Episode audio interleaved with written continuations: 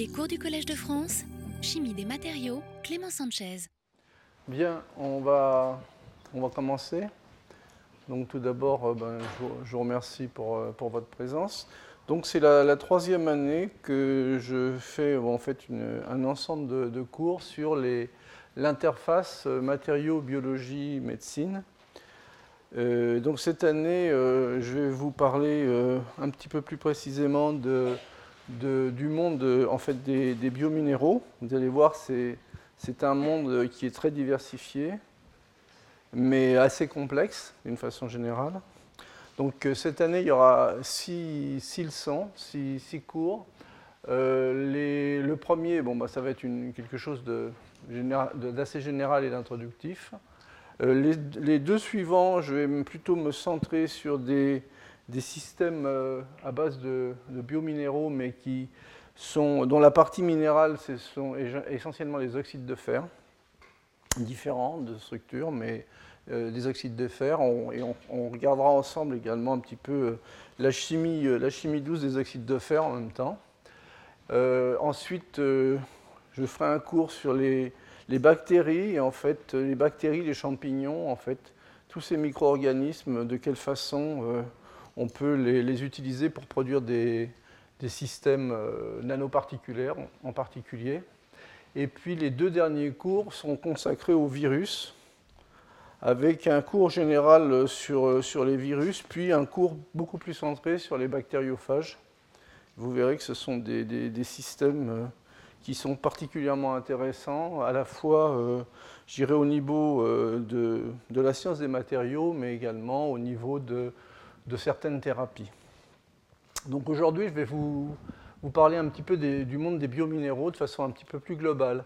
Alors tout d'abord, euh, je voudrais simplement vous rappeler euh, quelques grandes étapes en fait de l'évolution euh, de l'histoire de la Terre. Donc un début il y a environ 4,5-4,6 milliards d'années.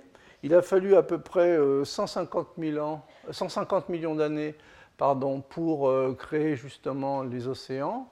Bon, dans cette période-là, l'atmosphère était essentiellement euh, très réductrice.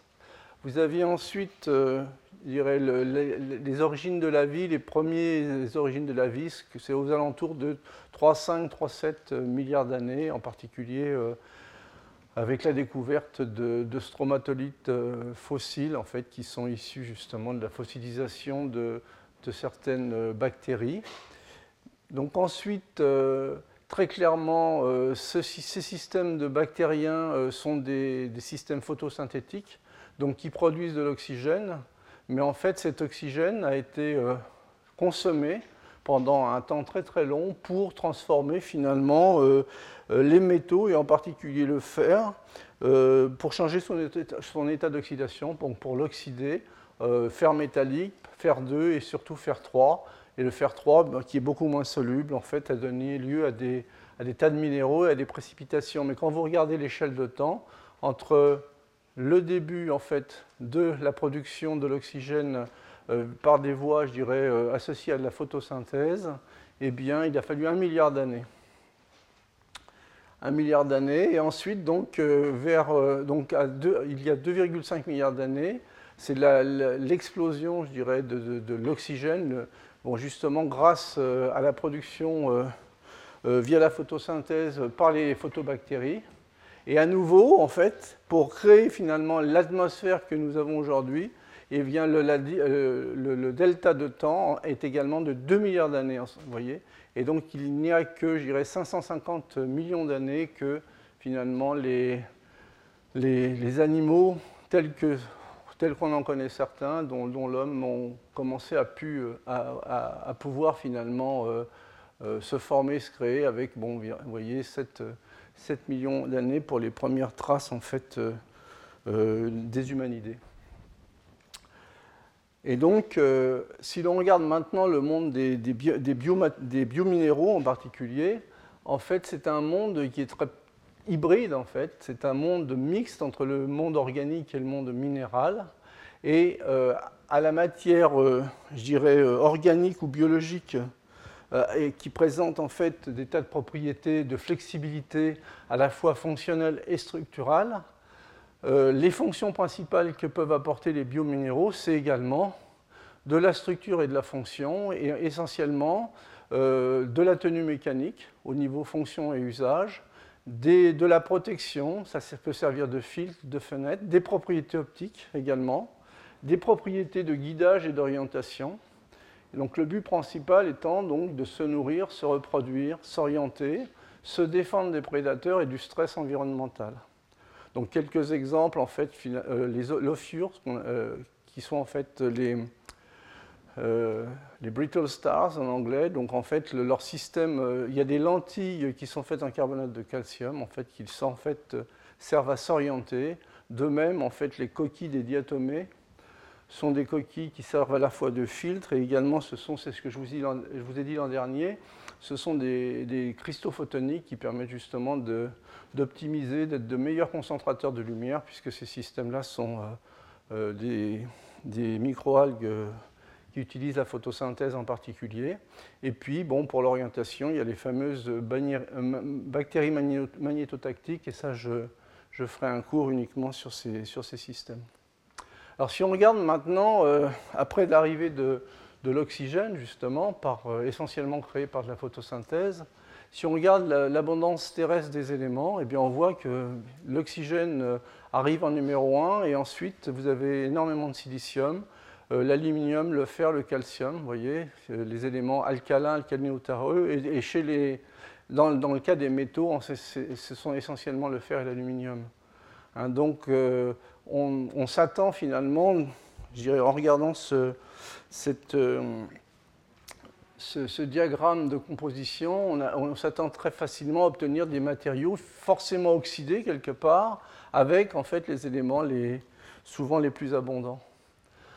Alors évidemment, euh, au niveau donc, des, sources et des ressources biominérales, on a tous les métaux oxydés, et en particulier euh, des métaux à base de fer ou des métaux à base d'alcalin. Vous avez également les formes oxydées du carbone, qui seront les carbonates, euh, également les formes oxydées du carbone qui vont être des carboxylates, avec en fait justement des, des, fonctionnalités multiples.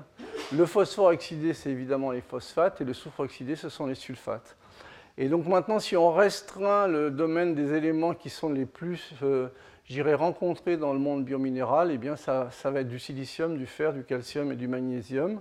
Et donc les principaux biominéraux, quand je dis principaux, c'est-à-dire sur le nombre d'exemples que l'on peut trouver dans la littérature ou des systèmes qui ont été étudiés, eh bien, il y aura le carbonate de calcium, les phosphates de calcium, les oxalates et sulfates de calcium, la silice et les silicates, et, évidemment, au niveau des métaux de transition, essentiellement euh, des systèmes à base d'oxyde de fer. Alors la silice, vous savez tous que c'est finalement un système qui est amorphe, qui est polymérique, qui peut se faire par des voies, je dirais, euh, relativement douces. Ça, ça se fait très bien en laboratoire, mais c'est ce que fait la nature. Hein. ce sont des, enchaînements de tétraèdres qui permettent de faire des, polymères avec des chaînes ou des boucles et donc, euh, je vous ai suffisamment décrit finalement ces systèmes dans les cours précédents, et je ne souhaiterais pas euh, être trop long là-dessus. Alors, les systèmes, euh, les biominéraux qui utilisent la silice, je vous ai fait deux cours l'an dernier là-dessus. En fait, il y a essentiellement des radiolaires, vous voyez, avec des, des, des structures, des ultrastructures qui sont magnifiques les chrysophycées et les diatomées. Donc vous avez eu deux cours l'an dernier qui sont toujours sur Internet euh, sur les diatomées en particulier. Mais il y a d'autres espèces, hein, certaines amibes, ATEC, hein, leurs écailles sont constituées en fait de, silice en particulier. Vous voyez, ce sont des, formes variées. Bon, peut-être que l'avantage également des systèmes polymériques, c'est que on peut peut-être avoir un meilleur contrôle euh, sur la forme globale par contre, des systèmes qui donnent facilement des cristaux, eh bien, on est très souvent euh, limité à des, faciès où on observe finalement euh, les phases des cristaux.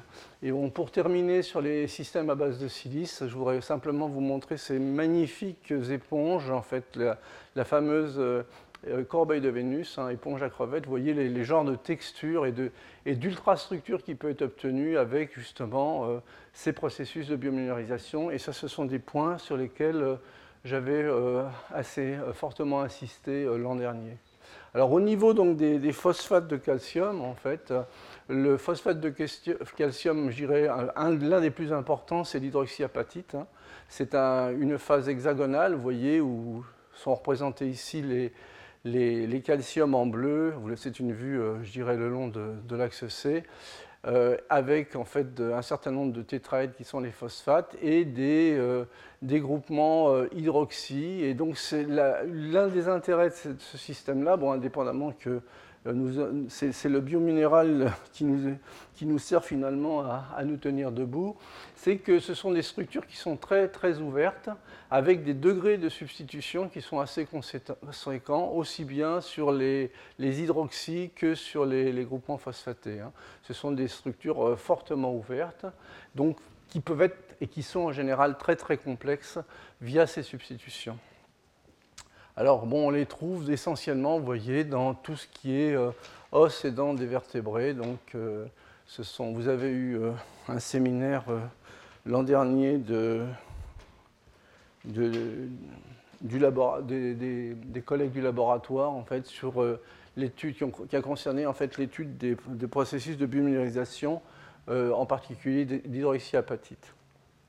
Alors, d'autres systèmes, hein, les oxalates en particulier, vous voyez, les oxalates, en fait, ce sont euh, simplement euh, des polymères de coordination, finalement, dans lesquels vous avez un, ligand à fonctionnalité double, l'oxalate, qui, en fait, se lie via des, des métaux. Là, c'est un lien qui a une tendance très fortement ionique, mais c'est finalement un polymère de coordination. Alors, ces oxalates, on les trouve à la fois dans les calcifications physiologiques, dans certaines plantes, voyez, bon, j'ai trouvé un certain nombre d'exemples. En fait, ce sont des, la plupart de ces phases sont des oxalates de calcium hydratés en particulier. Et donc, vous voyez donc, qu'il y a certaines plantes euh, qui, euh, bon, avec euh, des, fleurs relativement suggestives, qui forment finalement ces aiguilles de, de vévélite, donc la phase monohydratée. Et donc, les, ces, ces, biominéraux à base d'oxalates ont en général trois fonctions, enfin deux fonctions importantes. La première, bon, c'est une fonction forcément de, euh, structurale. Une deuxième fonction qui est la fonction de, réserve de calcium pour la plante.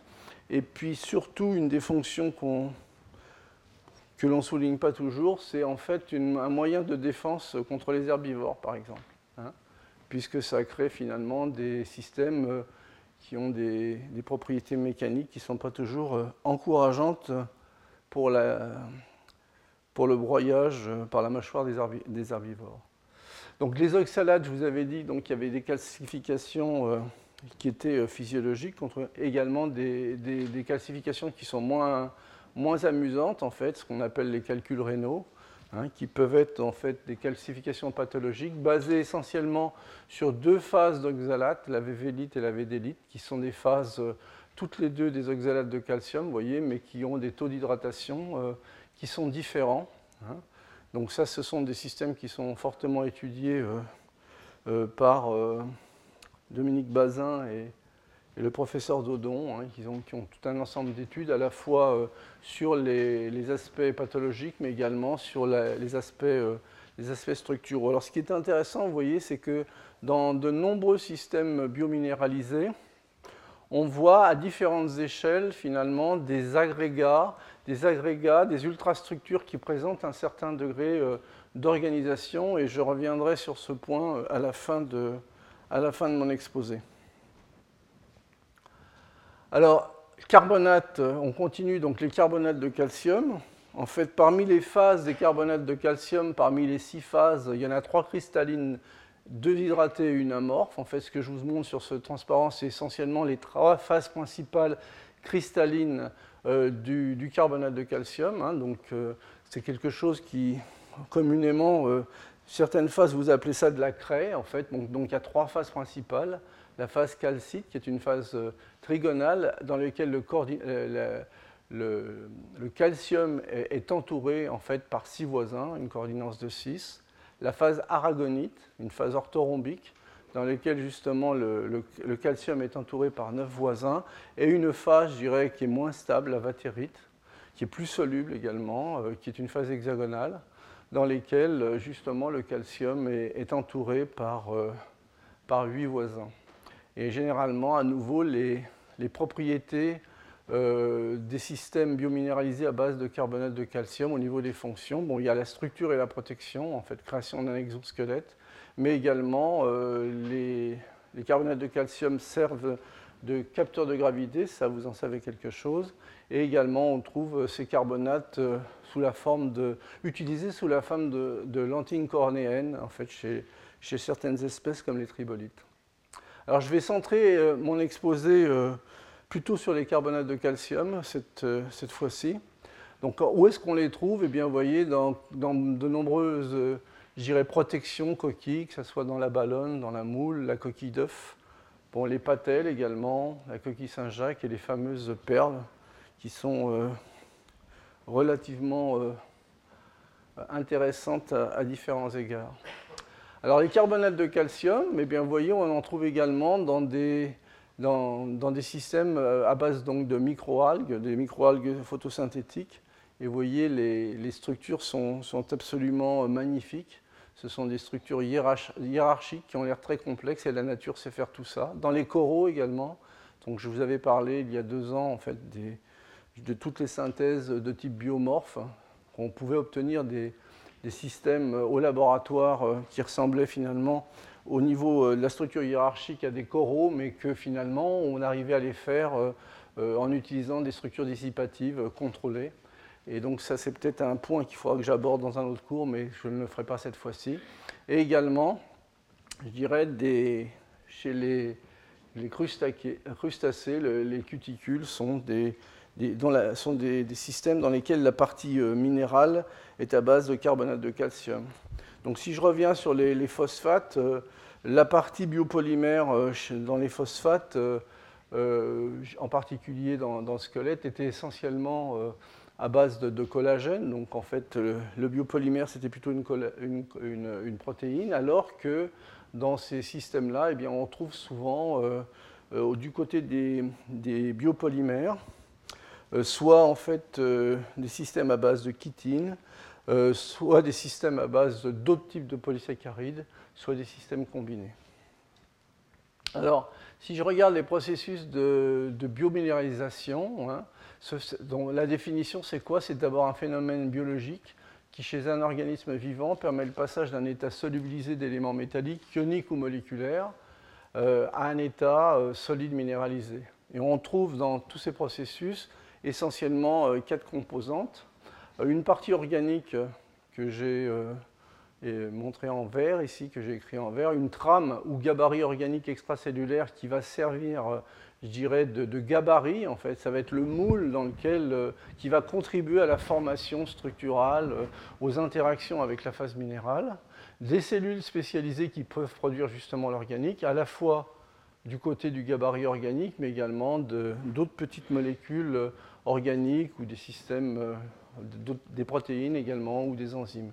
Et vous avez également forcément le, le constituant minéral qui est l'un des systèmes, euh, qui est très souvent, je dirais, l'un des systèmes que je viens de, de, vous décrire très très rapidement. Alors les processus de, de, de la formation des biominéraux, euh, peut-être, en fait, il y a une espèce de classification que je vous présente simplement pour l'information.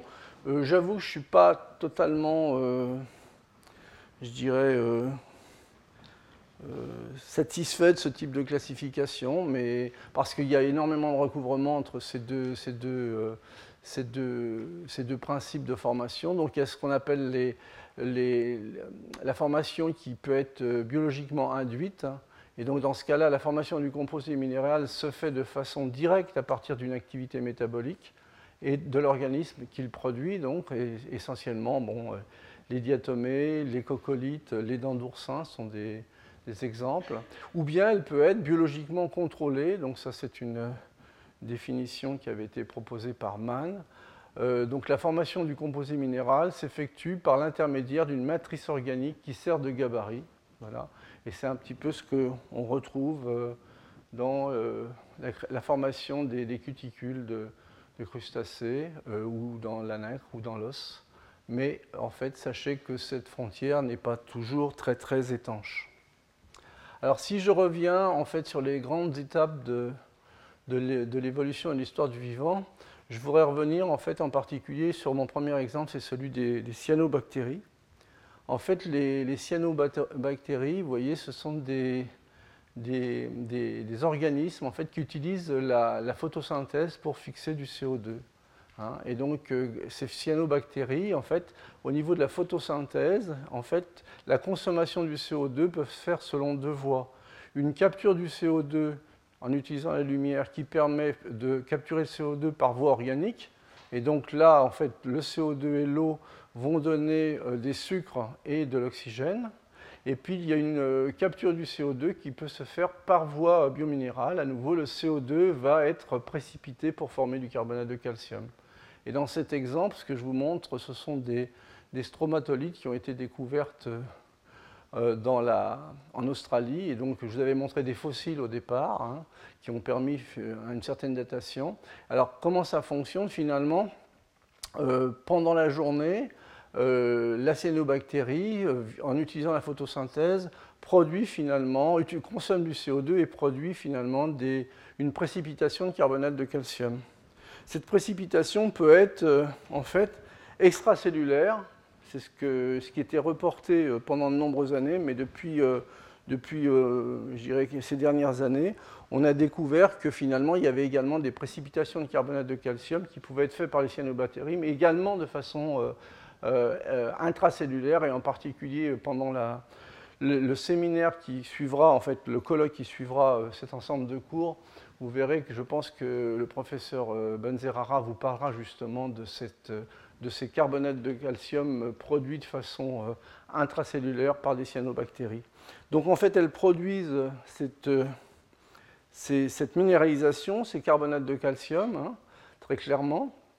Alors pendant la nuit, eh bien, il n'y a plus de photosynthèse puisqu'il n'y a plus de, il a plus de le flux lumineux n'est pas là, et donc à ce moment-là, les cyanobactéries produisent en fait une gelée, vous voyez, une gelée verte qui retient les calcaires et les sédiments. Et euh, le jour suivant, en fait, il y a une nouvelle génération de cyanobactéries qui recrée finalement une couche de calcaire. Et donc ça, ça crée des, structures en strates, voyez. Ça, c'est chez un fossile, voyez, on voit des... Et donc ça, ce sont, euh, c'est un stromatolite vivant, mais on voit à nouveau les contrastes correspondant aux différentes zones, je dirais, gelées organiques ou biologiques et parties minérales. Alors ça a permis euh, en particulier de faire de la datation, puisque euh, comme ce sont des systèmes photosynthétiques, forcément euh, leur, source d'énergie principale, eh ben, c'est le Soleil, et en particulier l'angle de croissance en fait suit la position du Soleil. Et donc on peut très facilement, en regardant les, différentes strates qui sont formées, qui sont en général des, strates qui, forment une sinusoïde, en les comptant et en les regardant, eh on peut compter le nombre de jours par an. Et, par exemple, les exemples que j'ai trouvés, il y a à peu près 850 millions d'années, en fait, euh, l'année ne durait que 435 jours, ce qui veut dire que finalement, la, Terre, euh, une journée ne durait qu'une vingtaine d'heures, ce qui veut dire que la vitesse de rotation de la Terre a, quand même changé de façon conséquente en, des temps qui, pour euh, les, les temps géologiques, sont relativement courts finalement. Donc maintenant, je voudrais reprendre un deuxième exemple, c'est celui des, des, des, coccolithophoridés. Alors si vous, vous, allez vous promener du côté de, des Trétas, donc vous allez voir ces, superbes falaises que vous connaissez tous, je pense, en, en craie. donc la craie, bon, c'est ce que l'on utilisait avant que avant les ordinateurs, hein, c'était typiquement ce qu'on utilisait pour écrire au tableau. Il y en a certains qui l'utilisent encore. Et d'ailleurs, ça permet de réfléchir différemment, je dirais. Alors, si vous regardez, euh, si, vous faites un zoom là-dessus, ce que vous allez trouver, ce sont des fossiles de coccolithes, voyez. Donc, euh, ce sont euh, des, fossiles qui résultent en fait à nouveau de, systèmes appartenant au phytoplancton, qui sont également des systèmes qui fonctionnent avec de la photosynthèse. Alors si vous faites un zoom arrière, c'est-à-dire que si vous prenez, euh, si vous avez la chance dans quelques années de pouvoir prendre un satellite, eh bien ce que vous allez voir, de très loin, c'est cette marée blanche, en fait, qui est due finalement à la croissance, je dirais, très conséquente de ces microalgues. Hein. Ce que vous voyez, c'est finalement une image en réflectance par la formation je dirais, explosive de ces systèmes euh, à base de, de hein. Et donc finalement, euh, la surveillance de, par satellite de ces, marées blanches, en fait, permet un certain degré de contrôle ou de, suivi, je dirais, des variations euh, du CO2 de l'atmosphère. Alors si on regarde maintenant au niveau donc niveau de l'eau maintenant, plus au niveau des fossiles, ce qui se passe, et eh bien ce que l'on voit, c'est qu'on trouve euh, euh, des coccolithophoridés qui ont des formes absolument euh, assez extraordinaires. Hein. Donc ce sont bien des algues unicellulaires phytoplanctoniques. Et donc c'est cet exosquelette en fait qu'on trouve dans, dans énormément d'articles ou d'études ou sur Internet, puisque au niveau de la réalisation et de l'architecture, ça nous laisse un petit peu pantois parce que c'est très, très beau donc ce que je vous disais, ce sont des systèmes photosynthétiques qui piègent à la fois le CO2, mais également qui peuvent piéger le CO2 via, la, formation de carbonate de calcium. Et donc ces, squelettes sont formés de, carbonate de calcium, avec des, de cristaux de carbonate de calcium. Et donc le coccolithe, ça correspond finalement à la partie au disque. Et quand on assemble ces coccolithes, ce que l'on obtient, c'est ce qu'on appelle, je dirais, une cocosphère. Alors vous voyez, euh, ce sont des systèmes, euh, la taille globalement c'est de l'ordre de quelques microns, hein. euh, et en particulier chaque disque en fait contient 30 à 40 éléments, voyez. Hein, donc ça c'est une vue de dessus, puis une vue de dessous. Vous voyez, c'est de la minéralisation très joliment construite. Je pense qu'au niveau du laboratoire, on a encore énormément de mal à faire ce genre d'objet. Et donc, quand vous regardez les entités élémentaires, l'entité élémentaire correspond à un marteau, vous voyez, avec une forme qui est euh, tout à fait particulière. Hein. C'est là ce qu'on voit, c'est la tête du marteau ici. Alors, ce qui est très, euh, très intéressant, donc ça, c'est une des, une des espèces, hein, c'est euh, l'Emiliana Huxley, qui a été appelée comme ça du nom de, la personne qui a travaillé dessus qui l'a découverte. Donc cet élément, euh, cette entité élémentaire, le marteau, finalement, euh, lorsque vous regardez ces éléments, sa, diffraction électronique, ça ressemble clairement à celle d'un monocristal. Et en fait, c'est quand même un système qui est obtenu en fait, avec différents morceaux, mais il y a une nucléation qui est orientée, une croissance dirigée, et que l'ensemble du système se trouve orienté par rapport à, l'axe C, l'axe principal, euh, je dirais, de, des rhomboètes de calcite. Alors ensuite, euh, ces, marteaux, vous voyez, dans les processus de croissance, vous avez en fait euh, des associations de ces différentes briques hein, pour former en fait des marteaux qui se réassemblent pour former justement ces disques. Et donc il y a toute une hiérarchie dans la construction qui donne des objets qui sont au niveau esthétique parfaitement remarquables, mais qui, le mode de construction, euh, est euh, relativement difficile à comprendre. Alors un point particulier, c'est que lorsque vous regardez euh, comment l'évolution finalement angulaire en fait, des différentes têtes de marteau, chaque unité qui est monocristalline est orientée, finalement, chaque marteau est orienté avec un angle de 20 degrés entre l'axe C du cristal et le rayon du cercle. Et donc il y a un décalage. Et c'est ce décalage qui crée finalement euh, une, euh, une, chiralité morphologique, c'est-à-dire que en fait, le coccolithe n'est pas superposable à, son image dans un miroir. Hein. Donc ça, c'est également une façon de créer de la, je dirais, de la chiralité. On n'est pas obligé de créer de la chiralité avec des, des carbones asymétriques, c'est de la chiralité créée par une structure particulière. Et donc ça se retrouve dans différents types, euh, dans différentes espèces. Alors au niveau, euh, au niveau esthétique, je vais vous montrer quelques très belles, euh, quelques très, belles sphères coccolithiques. Hein. Donc vous voyez là, ce sont des formes en forme de trompette. Là, on voit en fait cette forme en fait en, botte d'aiguille avec des structures, voyez, tout à fait bien organisées. Au niveau également de, ces, de, de ces, têtes d'aiguille, vous voyez, vous avez des systèmes de cristaux qui sont parfaitement euh, accolés les, uns aux autres avec des structures, on dirait un petit peu l'arrière d'une hélice de bateau. Et donc les, systèmes qui ont été les plus étudiés au laboratoire, hein, ce sont ces trois-là, hein, le Pleurocrisis, l'Emiliana hein, et également le, le Coccolithus pelagicus.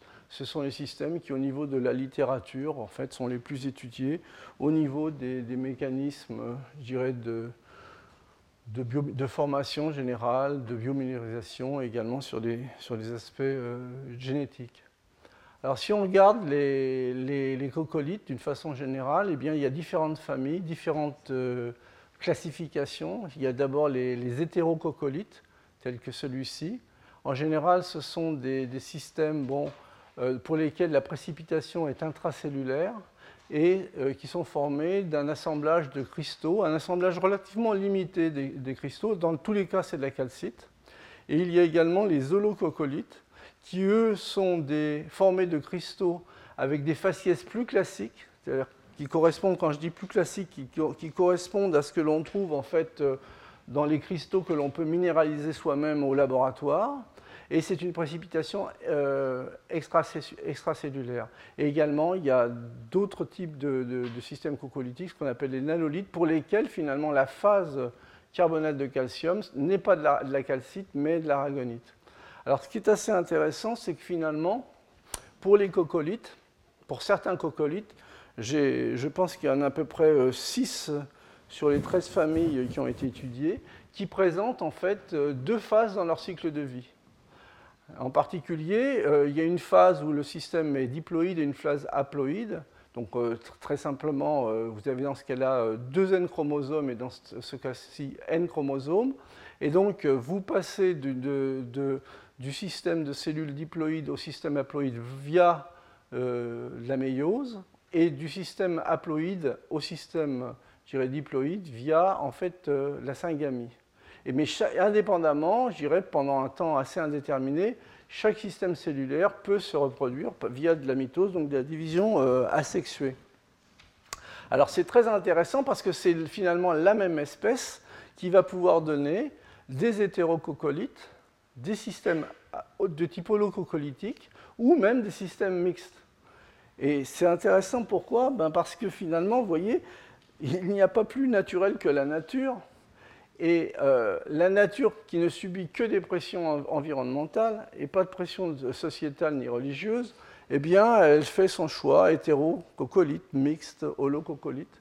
Hein, et donc ça, ça a l'air d'être systèmes qui sont relativement euh, naturels. Alors quelques exemples. Dans le Coccolithus pelagicus, vous voyez, donc là, ça c'est l'hétérococolite. Euh, la, deuxième forme, l'holococolite, et la, forme, la cellule en transition, hétéro-lococolite. Hein. Et donc, pour que toutes les espèces ne, suivent pas en fait ces deux, ces deux phases dans le cycle de vie, je vous ai dit qu'il y en avait environ 6 sur 13, donc il faut, ces variations se font euh, lorsqu'il y a une pression environnementale, et en particulier, il faut que dans, l'espèce, euh, il puisse y avoir un, mécanisme de calcification extracellulaire, justement, pour donner euh, lieu, pour donner naissance à ces systèmes holococolitiques. Donc voilà euh, d'autres exemples où on voit bien la, phase, la phase, mixte euh, intermédiaire. Ici, vous avez euh, l'holococolite. Et sur la surface, hein, par précipitation extracellulaire, vous avez la formation de ces holococolites. Et vous voyez bien qu'ici, on a des cristaux d'une certaine taille, en, en, petit nombre. Et ici, on a des cristaux de plus petits, je dirais plus réguliers et, en très grand nombre. Alors, je vous disais que les, systèmes qui ont été les plus étudiés étaient l'Emiliana et le Pleurocrisis. Et donc, je vais surtout me centrer finalement sur, ces systèmes. Euh, en fait, euh, la formation des être, peut, être décrite euh, en, quatre étapes principales. Tout d'abord, il y a une organisation supramoléculaire, donc la formation de vésicules, hein, qui ensuite génère un gabarit ou un moule organique dans lequel va se faire la précipitation du carbonate de calcium. Ensuite, il y a une seconde étape qui est en fait une reconnaissance moléculaire interfaciale, justement, qui permet d'obtenir de la nucléation euh, contrôlée. Et en particulier, dans ces étapes de nucléation, il y a un rôle particulier qui est joué par certains polysaccharides porteurs de fonctions acides, acides, c'est-à-dire avec des fonctions carboxyliques, mais également avec des fonctions sulfates. Ensuite, il y a la, phase de croissance vectorielle, et donc qui permet justement d'orienter les cristaux les uns par rapport aux autres, et en général on obtient une première boucle, et l'organisation en structure hiérarchique, qui correspond finalement, pour parler simplement, au collage en fait, des différentes euh, crocolites pour faire la cocosphère. Hein. Et donc, euh, dans, tous ces cas-là, en fait, il y a, euh, juste avant le, dépôt finalement des, des, pour, qui se transforment en cocosphère, le dépôt, le dépôt d'une couche protectrice en polysaccharides. Alors si on regarde maintenant au niveau de la cellule et qu'on refait un petit peu le même, on conçut un petit peu le même, le même schéma, vous avez d'abord euh, des vésicules qui sont générées par l'appareil de Golgi, donc des, vésicules qui sont un peu en forme de, pancake. Donc en fait, le, mouvement de ces vésicules va aller euh, de l'appareil de Golgi vers la surface. Donc au cours de ce parcours, ce qui se passe, c'est que vous avez des interactions avec cette vésicule, avec d'autres vésicules riches en polysaccharides acides et sulfatés. Puis, en fait, pendant le parcours, vous avez également une interaction avec des vésicules contenant du calcium. En général, ces vésicules-là sont des vésicules de plus petite taille, euh, plutôt à l'échelle nanométrique. Et vous avez donc, une fois que ces vésicules plats ont été chargés en, fait, en, polysaccharides en particulier, vous avez formation en fait, d'un gabarit, d'un gabarit avec une forme relativement plate. Hein, euh, qui va être finalement la zone, l'endroit où va pouvoir euh, débuter la nucléation. Et donc euh, ces, vésicules, vous voyez, qui sont en forme de, pancake, évoluent également en, taille au, cours de leur croissance et accrochent finalement ces coccolithosomes. Hein, ces coccolithosomes, vous voyez, ce sont ces extensions, ces espèces de bourgeons qu'on voit de part et d'autre. Hein. Et à ce moment-là, donc le, le, calcium en fait diffuse en fait à l'intérieur de, de, cette chambre vésiculaire plus grande et en fait, euh, associé au carbonate de calcium, au carbonate, ça lui permet finalement de former en fait ces, euh, premiers coccolithes. Donc la dernière étape, une fois que le, le est formé, euh, eh bien, il y a un gonflement en fait, vésiculaire.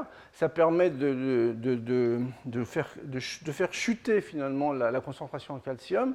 Et donc ça évite que le, que le, processus de minéralisation se poursuive et également en fait les cristaux sont protégés par une couche euh, organique en fait en général un polysaccharide.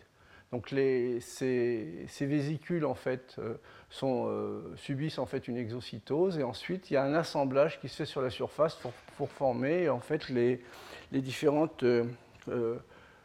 éléments en fait qui se, qui se, pour permettre de construire en fait la cocosphère.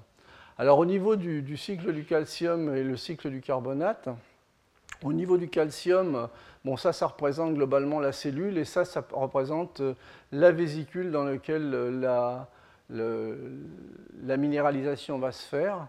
Euh, vous avez un transport qui est actif. En général, ce sont des, protéines membranaires du type uniportaire qui permettent de, faire passer le, calcium, qui ensuite est, est, piégé en fait dans des, dans des vésicules, ce que je vous disais tout à l'heure, donc ce qu'on appelle les coccolithosomes. Et ces coccolithosomes, lorsqu'ils se collent finalement pour créer ces bourgeons que je vous ai montré précédément à, euh, à, la, chambre vésiculaire dans laquelle va avoir lieu la biominéralisation, à ce moment-là, ben, vous avez un transfert qui peut se faire. Bon, D'une part, il y a il y a une dissolution finalement de l'enveloppe et vous avez un transfert du calcium en général. Ce qui est reporté, ce sont euh, l'utilisation de calcium ATPase. Et ensuite, s'il y a la, présence du carbonate de calcium, à ce moment-là, vous pouvez avoir précipitation et formation en fait, des premiers éléments du cocolite. Alors du côté du, gaz carbonique, du CO2, en fait, le CO2 peut rentrer, je dirais, euh, par simple, je dirais, dissolution gazeuse ou par réaction avec l'eau. Hein. Donc ça, c'est un, mode d'entrée qui est passif ou un mode actif pour former finalement, quand on, met du, quand on fait réagir du CO2 avec de l'eau, vous savez tous qu'on forme du carbonate, du bicarbonate. Et ce bicarbonate, lorsqu'il rentre dans la cellule, eh il a d'une part une variation, il trouve un pH euh, plus acide dans la cellule que celui qu'il a à l'extérieur, et il se trouve également en présence de l'anhydrate carbonique. Et donc pour ces deux raisons, une partie de ce, de ce carbonate hydrogéné se transforme en CO2 et en libérant finalement de la base. Et donc la photosynthèse utilise à la fois ce CO2 qui a été transformé via le processus que je vous décris, et également le CO2 qui a été dissous, je dirais, euh, euh, qui a été incorporé de façon euh, gazeuse. Et donc via la photosynthèse, à ce moment-là, on forme des sucres, hein, des sucres et de l'oxygène, mais des sucres, et ces sucres, grâce en fait à un système enzymatique de, de polymérisation, peuvent donner lieu à des polysaccharides des polysaccharides acides ou des polysaccharides sulfatés en fonction finalement des composantes euh, que, que vous avez. Donc ça, ce sont un peu les, les mécanismes, euh, je dirais, du de transport euh, du calcium et du carbonate de, la façon la plus simple. Évidemment, vous avez une partie de l'acide carbonique qui n'est pas séquestrée par, le chemin photosynthétique en particulier, qui lui va pouvoir euh, donner du carbonate, réagir avec le carbonate de calcium et donner ses précipités. Hein. Donc vous voyez, même au niveau des cycles, en fait, ce sont des cycles qui sont assez euh, euh, intercorrélés et qui peuvent apparaître à certains, tout du moins, comme relativement complexes. Alors maintenant, si on regarde les différentes étapes de la croissance des, des, en particulier. Il y a une première étape qui est la formation de la base organique de forme ovale. C'est ce que je vous ai montré en, fait avec de façon simpliste avec des traits, verts dans le, dans le, transparent où je vous ai parlé en fait de l'évolution à l'intérieur de la cellule. Il y a donc formation finalement de, de ce disque de, carbonate de calcium sur cette, euh, sur cette base organique riche en polysaccharides acides. Et puis il y a une deuxième étape en fait qui est la reconnaissance moléculaire à l'interface hybride et c'est là que finalement euh, euh, a lieu la nucléation et l'assemblage finalement des cristaux. Euh, et quand on regarde en fait la plupart de, ces assemblages de cristaux de carbonate de calcium qui donnent lieu finalement à ces cocolites, j'ai choisi un des assemblages les plus simples. Et vous voyez que c'est déjà relativement compliqué. En fait, c'est un assemblage qui est essentiellement basé sur deux types d'unités, des unités radiales et des unités euh, verticales. Et en fait, il y a emboîtement, vous voyez, emboîtement de ces deux types d'unités hein, pour former en fait des, des protocristaux puis des cristaux adultes. Donc il y a emboîtement des, cristaux les uns dans les autres. Et ça, ça se crée finalement euh, par effet donc, de template ou de gabarit, justement sur la fameuse, le fameux gabarit créé par la, la couche de, de, polysaccharides. Alors voilà un exemple dans le cadre de, l'un des hétérococolites. Vous voyez, ça c'est un des premiers anneaux formés. Vous voyez très bien les, unités verticales et radiales qui sont complètement alternées avec un nombre euh, euh, limité de cristaux. C'est ce que je vous disais tout à l'heure, puisqu'on est dans le cas des hétérococolites. Et donc, en fait, il y a dépôt en fait, de ces cristaux sur un ruban organique pour donner finalement cette alternance d'unité verticale et d'unité radiale.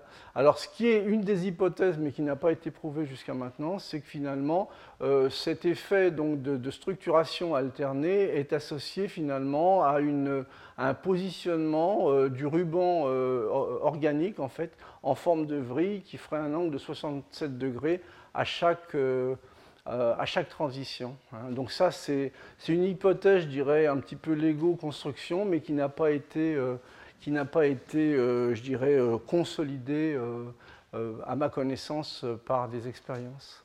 Donc croissance vectorielle, ensuite. Donc vous avez finalement une complexification en fait, de, la, de, la, de la croissance du cocolite pour former vous voyez, des structures de plus en plus complexes, en fait, avec différents stades. Ça, c'est la l'image que je vous ai montrée précédemment avec l'alternance de, cristaux euh, verticaux, euh, euh, puis en fait la minéralisation s'étend pour obtenir en fait un système, totalement minéralisé au niveau donc du cocolite. Et c'est cet assemblage de cocolite qui donnera lieu à la, à la cocosphère. Ici, c'est un autre exemple d'hétérococolite. Euh, dans lesquels, vous voyez, on voit les, différents assemblages, euh, assemblages de façon, je dirais, euh, simplifiée, qui sont dessinés ici, avec la formation d'un premier anneau protococolytique, puis la formation d'autres éléments qui vont conduire à la formation du, du coccolithe complet. Hein. Et donc ça, ce sont des images qui, vous montrent les différents stades, la formation du premier anneau, puis ensuite euh, un deuxième stade où vous avez finalement euh, jonction euh, en fait du disque. Et donc ça, c'est une photo qui montre un, état intermédiaire. Et dans cet agrandissement, on voit bien le, système d'emboîtement, je dirais en quinconce, entre les, parties verticales et les parties radiales. Donc voilà, donc ensuite euh, vous avez donc, euh, je dirais, assemblage en fait de ces disques pour former en fait ces cocosphères. Et ça, c'est ce que l'on trouve généralement dans les différents types de, de, de, cocosphères. Ça, c'est un système à, base de pleurocrisis. Vous voyez, donc on passe de ça à ça par assemblage. Donc ça, c'est ce qui sort via l'exocytose. Hein, et je vous rappelle que ça, c'est également protégé, recouvert par un film organique, typiquement des, polysaccharides. Alors le rôle en fait des, systèmes organiques, des polysaccharides, indépendamment du rôle, je dirais, de gabarit et de template, on s'aperçoit que ces polysaccharides acides, bon, dans le cas du pleuroprosis, euh, ils ont été relativement bien déterminés au niveau des, séquences et de la structure. Il y en a trois, vous voyez, avec des rapports en masse qui sont assez variables. Et en particulier, bon, le, PS2, en fait, qui est celui qui a une abondance de 22% en masse, bon, ça, c'est sa structure. Vous voyez que c'est un système qui est fortement porteur de, fonctions acides. Et donc, lorsque vous comparez, euh, lorsque vous comparez, lorsque vous comparez en fait le, résultat obtenu euh, vous voyez, ça, ce sont des, cocosphères qui ont été déversées sur une souche sauvage. Et donc, on a une grande quantité finalement de, de en carbonate de calcium. Et ça, c'est la même chose lorsqu'on utilise finalement un mutant dans lequel on n'a pas justement de polysaccharides de, type PS2. vous voyez pratiquement que la minéralisation euh, a été très très fortement diminuée. Hein. Donc à nouveau, ça c'est la, souche sauvage ça, c'est le, résultat obtenu en fait avec un mutant sans PS2. Donc on obtient pratiquement une, minéralisation qui devient négligeable. Et si on utilise un système dans lequel on a enlevé le, polysaccharide de, type PS3 à ce moment-là, eh bien on a une, une qui est réduite et qui s'arrête finalement à la production du premier anneau protococolytique, c'est-à-dire ensuite les assemblages, euh, je dirais, euh, euh, au niveau hiérarchique qui suivent, en fait, sont totalement inhibés finalement lorsque l'on on enlève finalement ces fractions de, de, polysaccharides. Donc en fait, les trois polysaccharides, leur fonction, c'est que PS1 et PS2 en fait complexent le calcium et forment en fait les coccolithosomes. Euh, avec un rôle plus important pour le, ce, polysaccharide au niveau de la nucléation, et en fait euh, un rôle également important de PS3, mais plutôt au niveau donc, du contrôle de la morphologie des systèmes. Alors si je reviens maintenant sur les, grandes étapes, eh bien vous voyez que plus récemment, en fait, on a euh, la formation de, de gastéropodes et de bivalves, qui sont également des systèmes à base de, carbonate de calcium et qui, ont été pas mal étudiés dans la littérature et qui sont particulièrement intéressants. En particulier, la, la de ces systèmes euh, met en jeu deux phases du carbonate de calcium, la phase calcite et la phase aragonite, avec des positionnements au niveau de la, coquille qui sont différents. La phase euh, externe, en fait, va être essentiellement en calcite, hein, et la phase nacre, la phase interne, la phase qui donne finalement ces jolis reflets, c'est euh, l'aragonite qui est situé à ce niveau-là. Et donc au niveau donc, des, des matériaux organiques en fait, qui permettent d'organiser ces phases, de créer ces phases et ces structures, essentiellement vous avez de la, chitine, en fait, à nouveau donc, euh, un système à base de sucre, et en fait des protéines. Alors ce qu'il faut voir, c'est que euh, l'agencement finalement structural de, ces systèmes euh, à base donc soit de prismes de calcite, soit de plaquettes en fait, permet finalement, c'est un système composite où il y a finalement très peu de matière organique, mais ça permet d'avoir des propriétés mécaniques absolument extraordinaires quand on compare finalement la résistance à la fracture de l'une de ces, de ces, de la nacre par exemple à même un monocristal, un de carbonate de calcium. Alors au niveau donc de la, de la disposition, je vous ai dit que sur la partie extérieure rugueuse, on avait plutôt de la calcite de forme prismatique. C'est ce que vous voyez ici sur ce cliché de microscopie électronique. Et la nacre, finalement, est formée de petites plaquettes, de petites plaquettes d'aragonite. Hein. Donc vous avez une, structure avec, euh, deux, types de carbonate de calcium dont la, croissance est initiée par des cellules spécialisées. Alors si on regarde euh, plutôt du côté de la nacre, qu'est-ce qui se passe? C'est une vue en, microscopie électronique.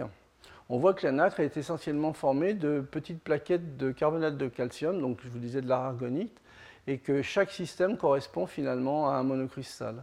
Alors il y a eu d'énormes euh, études sur ces systèmes-là qui ont démarré dans les, dans les années 80.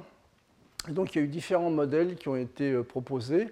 En particulier, je dirais l'un des premiers qui en fait euh, décrit finalement la formation de, la nacre et en particulier des, phases minérales de la façon suivante. Vous avez un premier, euh, euh, une, première couche en fait de, chitine qui est ensuite entourée par des systèmes protéiques qui ressemblent en fait à, de la soie, qui sont en fait des systèmes de structure très proches de fibroïnes qui encadre finalement ce, système euh, de bêta-chitine qui va servir de gabarit en fait à la construction. Et vous avez un certain nombre, vous voyez, de, glycoprotéines solubles hein, qui sont là pour recréer la nucléation. Et donc ça, c'est un schéma, je dirais, qui a été proposé il y a un certain nombre d'années, qui est un schéma, en fait, vous voyez, très clairement par couche, dans lequel finalement euh, chacun vit sa vie et l'interaction, euh, la nucléation se fait sur une, superbe couche parallélépipédique de, de glycoprotéines solubles acides. Alors, au niveau donc de la, de la, de la construction de ces systèmes, en fait, les, ce sont les cellules épithéliales en fait, qui synthétisent finalement la matière organique, chitine et protéines. Hein. et donc, en fait, euh, on confine en fait, euh, euh, la, croissance est confinée finalement entre ces, cellules épithéliales et puis, et puis, la coquille. Et donc ce sont ces sécrétions qui sont périodiques de couches organiques qui permettent justement de voir une certaine périodicité dans la précipitation de, de la phase calcaire.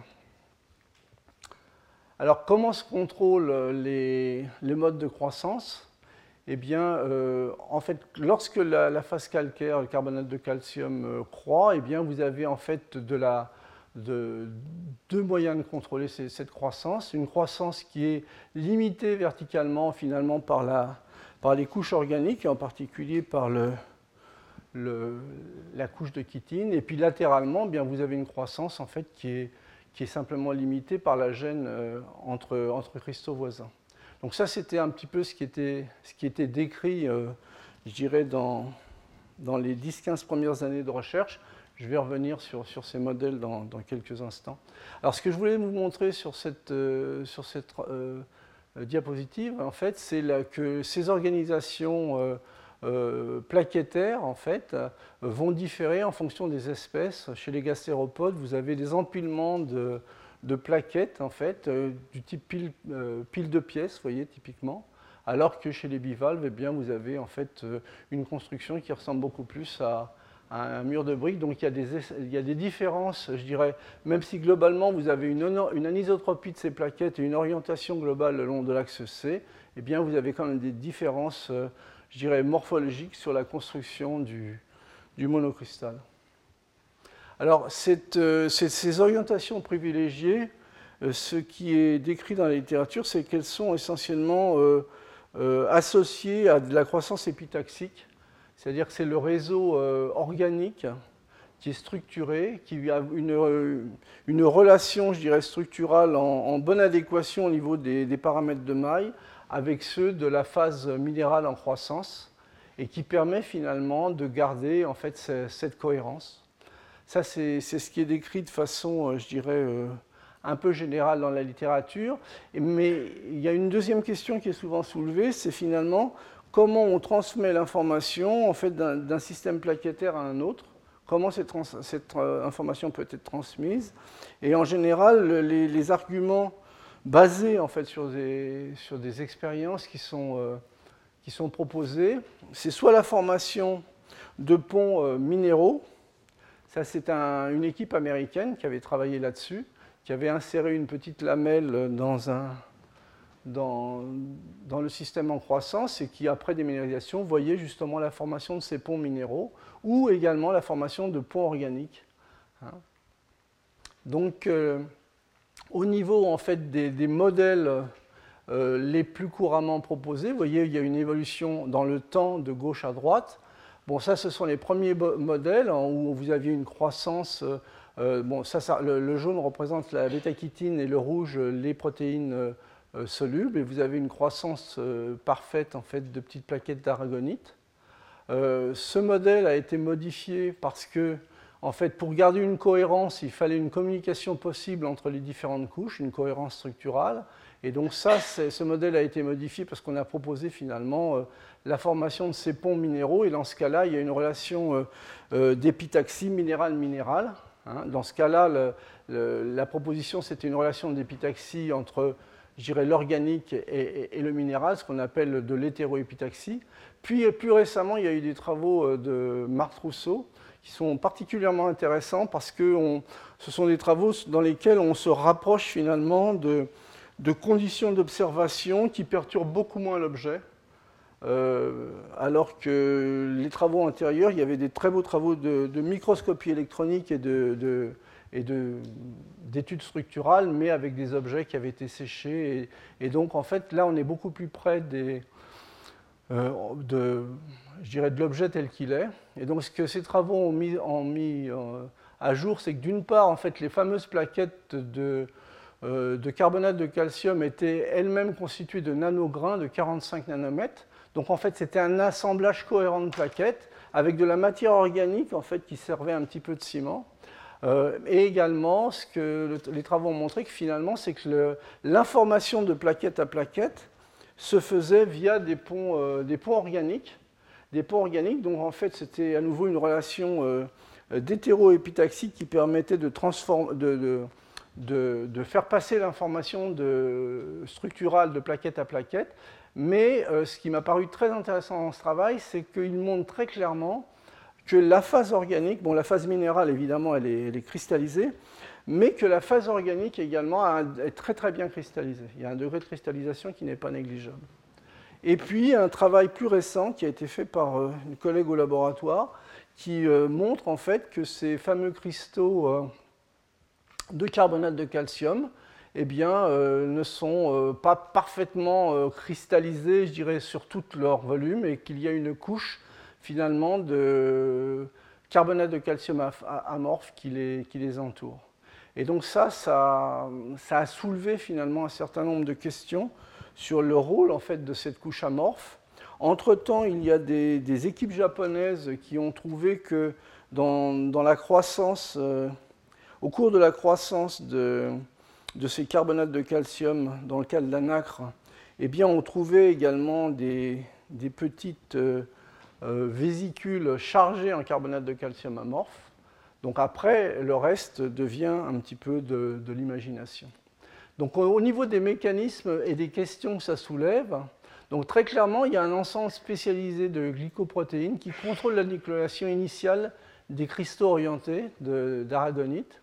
Donc les, les, glycoprotéines solubles contrôlent la sélection entre les différents polymorphes et leur orientation.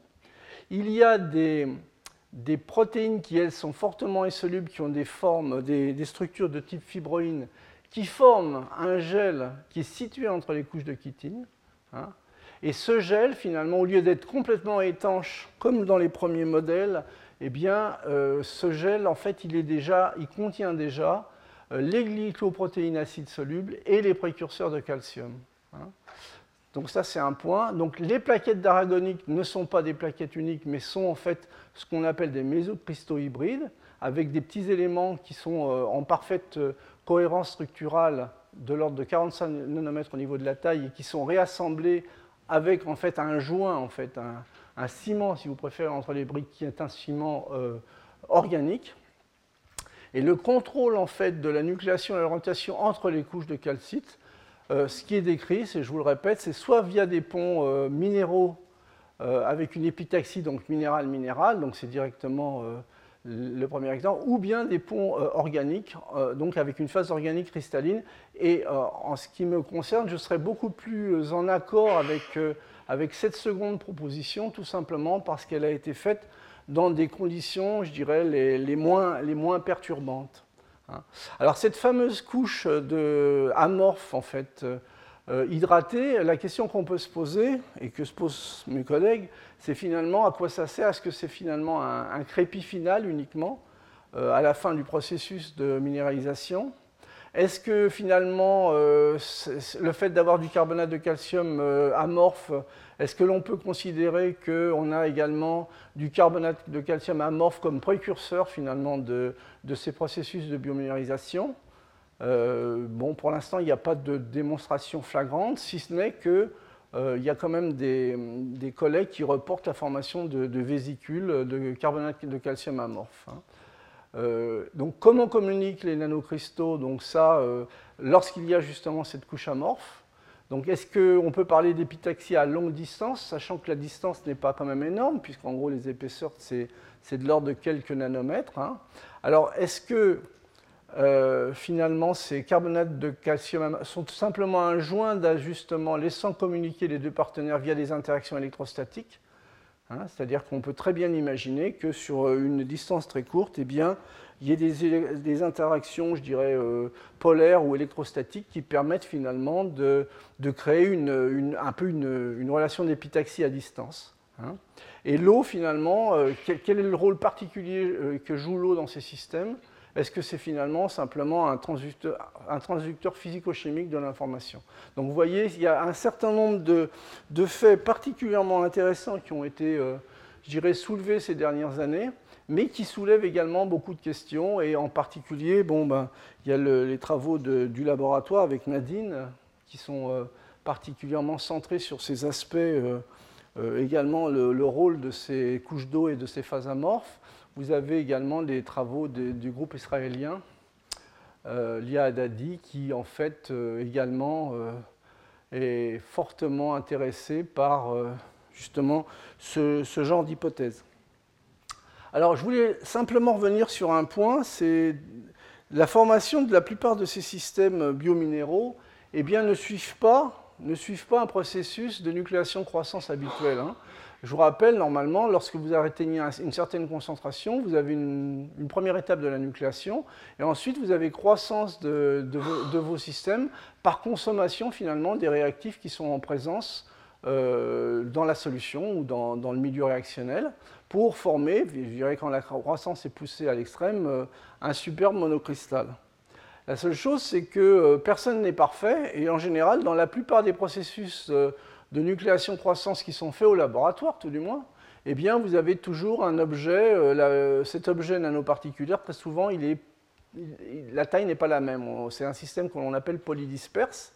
Mais euh, lorsque vous avez des gros et des petits, vous connaissez la réponse, c'est que les gros, finalement, finissent par manger les petits et vous avez quelque chose qui a tendance à s'homogénéiser. Ce qu'on appelle mûrissement d'Oswald, ça c'est simplement basé sur des problèmes d'énergie de surface. Hein. Et donc ça, c'est un peu le, mécanisme qui est décrit euh, et que l'on décrit encore de façon euh, assez soutenue euh, à l'université. Donc ce mécanisme existe, mais de plus en plus au niveau des, synthèses de milieux complexes, dans les milieux complexes, que ce soit au laboratoire et, ou que ce soit au niveau de la biominéralisation, on s'aperçoit que finalement le chemin suivi n'est pas tout à fait le même. On peut très bien avoir la formation de particules primaires qui ensuite en utilisant finalement, euh, en testant les meilleures relations d'épitaxie entre, entre précurseurs, donne, vous voyez, ce qu'on appelle des mésocristaux, euh, qui sont des assemblages parfaitement ordonnés, qui vont avoir une orientation, je dirais, euh, privilégiée, et qui vont répondre comme un monocristal aux rayons X, bien que ce soit eux-mêmes des, assemblages de petites briques. Alors ça, c'est une possibilité. Dans des milieux, bon, ce qui peut se passer également, c'est que cet assemblage de mésocristallins, vous voyez, ces interstices-là, dans un milieu purement minéral, comme il reste du précurseur libre dans, le milieu réactionnel, eh bien on peut gommer finalement les interfaces entre cristallites et on va atterrir en fait sur quelque chose qui, sur les surfaces externes, va ressembler parfaitement à un monocristal. Et ça, dans les autres cours, je vous ai démontré déjà un grand nombre. Ça, c'est un processus de cristallisation qui n'est pas conventionnel, mais qui arrive, que l'on observe de plus en plus. Maintenant qu'on commence à le chercher, eh bien, on voit qu'il y a beaucoup de systèmes qui suivent ce processus de mésocristallisation. Alors, quand on a de l'organique ou, du biologique dans le milieu, eh bien, on peut avoir des stabilisations temporaires, vous voyez, pour former ces objets euh, un peu protégés. Et alors là, on a deux options. Soit, en fait, on peut reformer des mésocristaux hybrides de ce type, et là, on va avoir une réponse à nouveau au niveau euh, cristallin euh, avec une parfaite organisation de l'ensemble. Soit finalement, on est plutôt sous un, sous un contrôle cinétique, c'est-à-dire qu'on ne va pas pouvoir gérer la, réaction de, précipitation ou de polymérisation. Et à ce moment-là, euh, ce qui va se former le plus facilement, et tous les gens qui font des gels le savent, si vous ne contrôlez pas votre système et vous le faites dans des conditions très douces de température, c'est-à-dire l'ambiante, eh bien, vous allez très vite vous déplacer vers des phases amorphes. Hein. Ces phases amorphes pouvant, en fait, avec le temps, être digérées et reconstruites pour reformer des systèmes avec un degré d'organisation meilleur. Et donc, ces, ces processus de biominéralisation, je ne dis pas que c'est tout ça qui se passe, mais ça soulève, en fait, ça soulève ce type de questions. Euh, comment se construisent ces systèmes? Est-ce que l'on passe par des phases amorphes? Alors, si je reviens sur l'exemple de la nacre, je dirais que d'une part, on voit se développer euh, à une vitesse galopante en fait des méthodes de caractérisation non perturbantes, environnementales, le plus proche finalement euh, du système tel qu'il est. Et donc ça, à mon avis, c'est un, grand, plus par rapport à tout ce qui avait été étudié euh, précédemment. Alors, il y a un deuxième point qui rend la corrélation entre études relativement complexe, c'est que très souvent, euh, ce que j'ai observé, tout du moins dans la littérature. N'étant pas spécialiste du domaine, ça me permet d'avoir une approche plus naïve et de voir un peu comment les gens travaillent. C'est que finalement, les gens discutent mais ne travaillent pas forcément sur les mêmes espèces. Et donc ça, ça rajoute finalement un paramètre de difficulté supplémentaire. Alors si je résume un peu euh, ce qui peut se passer dans le cas de la nacre, eh bien on a cette fameuse euh, structure de, de chitine parfaitement organisée, voyez, en fait, qui sert finalement de, support et de, templates. Vous avez euh, là, entre ces couches de chitine, vous avez ces gels en fait faits de protéines fibreuses qui en fait ne sont pas parfaitement pures, mais contiennent également des glycoprotéines riches en acide aspartique. Et en fait, vous avez des ségrégations, des ségrégations de justement ces, euh, glycoprotéines euh, solubles euh, sur, sur ces surfaces. Hein. En particulier, ce sont des ségrégations qui non seulement ségrègent au niveau de, de, l'espace bidimensionnel, mais également il y a des ségrégations au niveau des fonctions chimiques. C'est-à-dire typiquement, vous avez dans cette ségrégation, vous avez un cœur qui est beaucoup plus riche en fonctions carboxylates, et vous avez une couronne en fait de systèmes qui sont plus riches en sulfates les sulfates euh, servant simplement comme attracteurs de, calcium par interaction électrostatique, et la nucléation se faisant en fait sur les parties carboxyliques. Hein. Et donc, euh, ensuite, vous avez la possibilité, et ça c'est en discussion, euh, d'avoir en fait des précurseurs qui sont soit du calcium et du carbonate, je dirais sous forme moléculaire, soit sous la forme de petits vésicules amorphes. Ça, c'est ce qui a été décrit par par une équipe, euh, par une équipe asiatique. Hein. Et ensuite, donc, vous allez avoir minéralisation, minéralisation euh, sur ces centres de nucléation euh, en utilisant ce type de précurseur. Voyez, et donc ensuite vous allez avoir en fait un ensemble de cristaux qui va finalement se, se, coller. En fait, les cristaux vont se coller les uns les autres pour former un mésocristal. Alors si je fais une vue assez simpliste, voilà ce que ça peut donner. Je crée en fait des petits cristaux localisés sur les différents centres de nucléation en, utilisant comme précurseur ben, peut-être des précurseurs moléculaires ou ce fameux carbonate de calcium amorphe. Ça, c'est encore, euh, euh, je dirais, au niveau des, hypothèses, pour former quelque chose qui va ressembler à une tablette. une tablette de, carbonate de calcium, mais cette tablette, cette tablette finalement, en fait, c'est un ensemble, c'est un ensemble de, petits cristaux qui inclut, finalement euh, des, euh, des parties organiques et en particulier des protéines. Alors, au niveau donc de, donc, un des points, ben, je dirais, qui, à mon avis, est, relativement, euh, d'après ce que j'ai lu dans la littérature, relativement résolu, c'est qu'il y a surtout des relations d'épitaxie minérale organique, de l'hétéroépitaxie, pour ensuite, je dirais, garder une corrélation de couche à couche entre plaquettes. Donc ça, c'est ce qui me semble être l'argumentaire avec lequel je suis le plus, le plus, le, le plus en accord. Hein.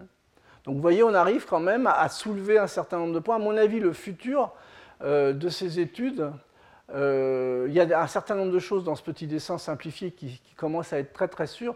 Le futur, ça, va être vraiment de regarder euh, est-ce qu'il y a vraiment du carbonate de calcium amorphe, est-ce que c'est vraiment un, précurseur, est-ce que finalement c'est simplement un crépi final? quel est le rôle de l'eau dans ces, dans ces phases-là? Je vous ai parlé d'un transducteur physico-chimique. Donc ça, c'est vraiment des études qui devraient être faites, je dirais, dans les, dans les prochaines années. Alors maintenant, j'en arrive à mon, tout dernier exemple.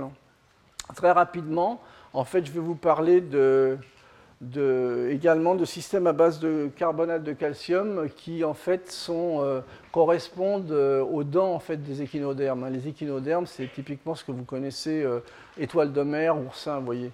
Mais quand vous regardez les dents des oursins, voyez, ce sont des dents en carbonate de calcium, donc c'est de la craie quelque part, mais avec des propriétés mécaniques particulièrement intéressantes.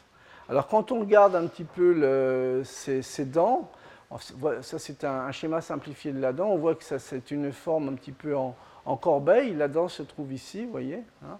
Donc, c'est une structure à nouveau qui est nanocomposite, euh, calcite avec des, biocomposantes. Hein.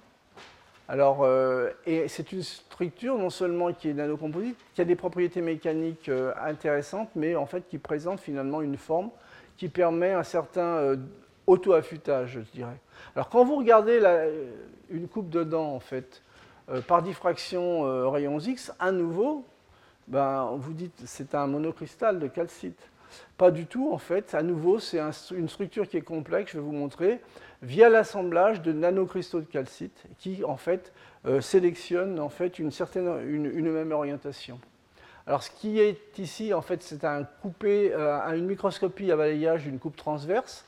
Alors, typiquement, en fait, on a coupé la dent à ce niveau-là. Donc ça, c'est un petit schéma qui vous représente la coupe de la dent.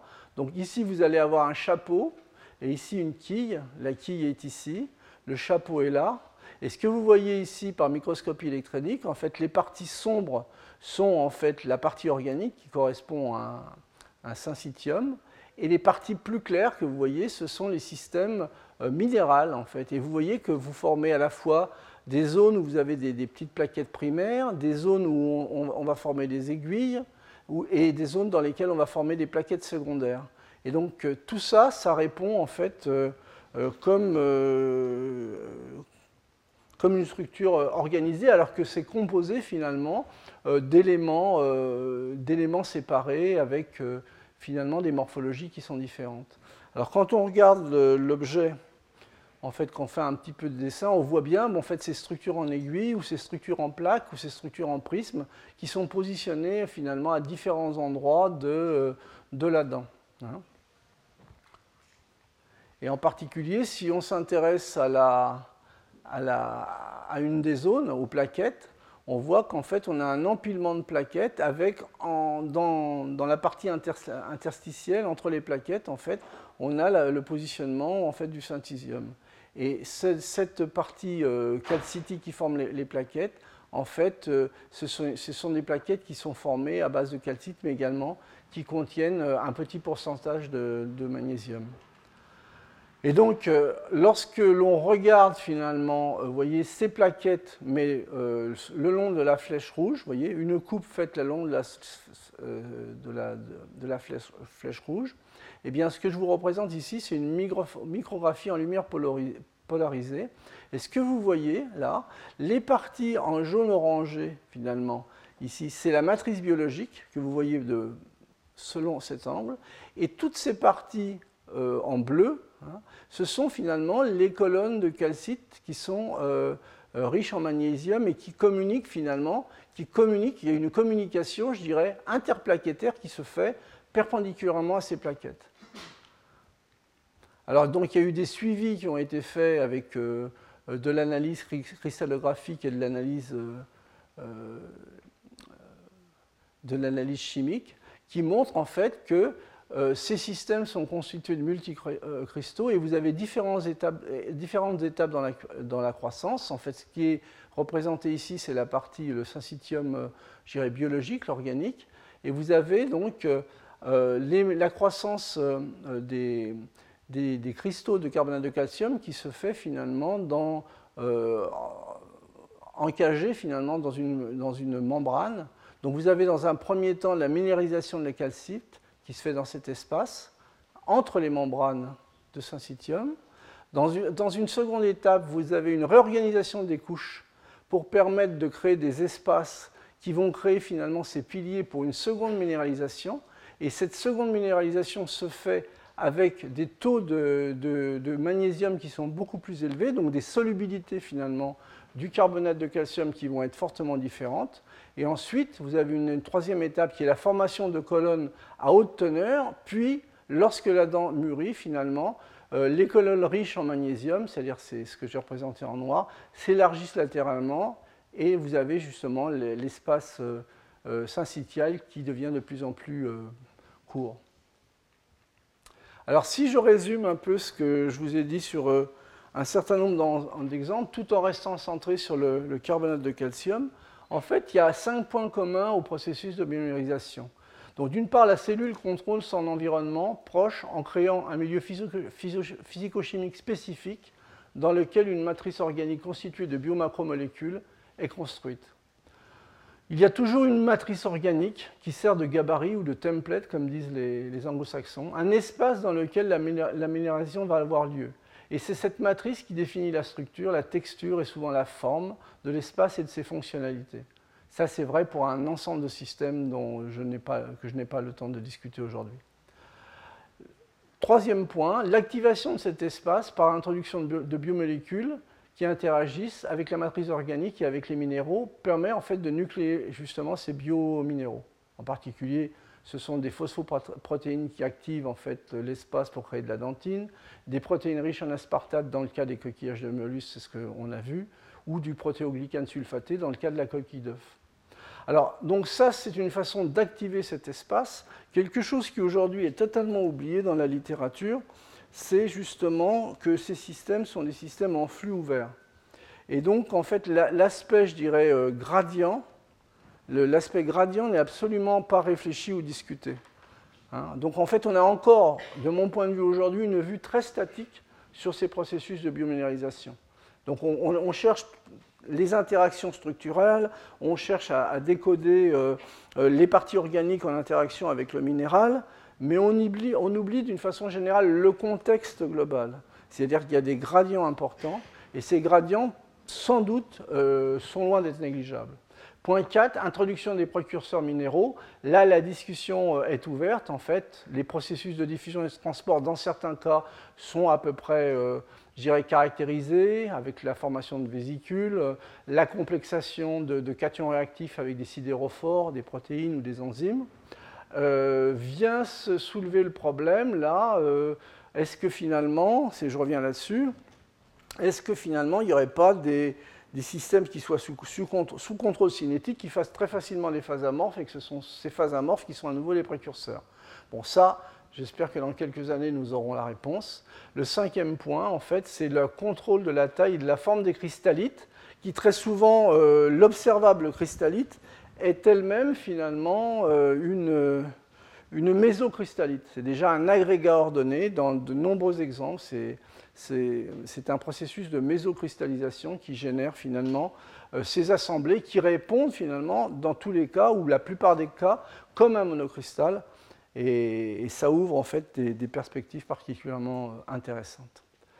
dernier point, c'est sur les aspects qui n'ont pas été, je dirais, je dirais, étudiés suffisamment finement de mon point de vue. C'est le rôle en fait du confinement euh, les aspects d'inhibition et surtout, euh, est-ce que euh, cette biomérisation, quelle est, quelle est, la partie de la biomérisation qui est sous, contrôle thermodynamique, quelle est la partie qui est sous contrôle cinétique? Donc là, je pense que c'est un terrain de recherche qui, qui va être très très riche au niveau en fait, du questionnement dans, dans les années futures. Donc je vais arrêter là ma, ma, présentation. La prochaine fois, je vous parlerai, voyez, de de Patel et de Quiton, et en particulier, euh, dans ce cas-là, les dentitions euh, hyper féroces, en fait, je dirais, de ces systèmes, euh, sont plutôt à base d'oxyde de fer, et on regardera ensemble un petit peu ce que l'on comprend aujourd'hui sur les modes de construction de ces systèmes-là. Alors, je vous rappelle qu'à la fin de cet ensemble de cours, il va y avoir un colloque un colloque qui va euh, nous faire euh, voir en fait d'autres euh, et, écouter en fait d'autres collègues et d'autres facettes de de l'interface justement de l'interface matériaux biologie et médecine. Donc il y a un certain nombre de, de, petites plaquettes qui sont en à la sortie, posées sur une table. Donc si vous êtes intéressé, vous pouvez évidemment les, les prélever. Voilà, je, vais arrêter là et je vous remercie pour votre attention. Retrouvez tous les contenus du Collège de France sur www.colège-2-france.fr.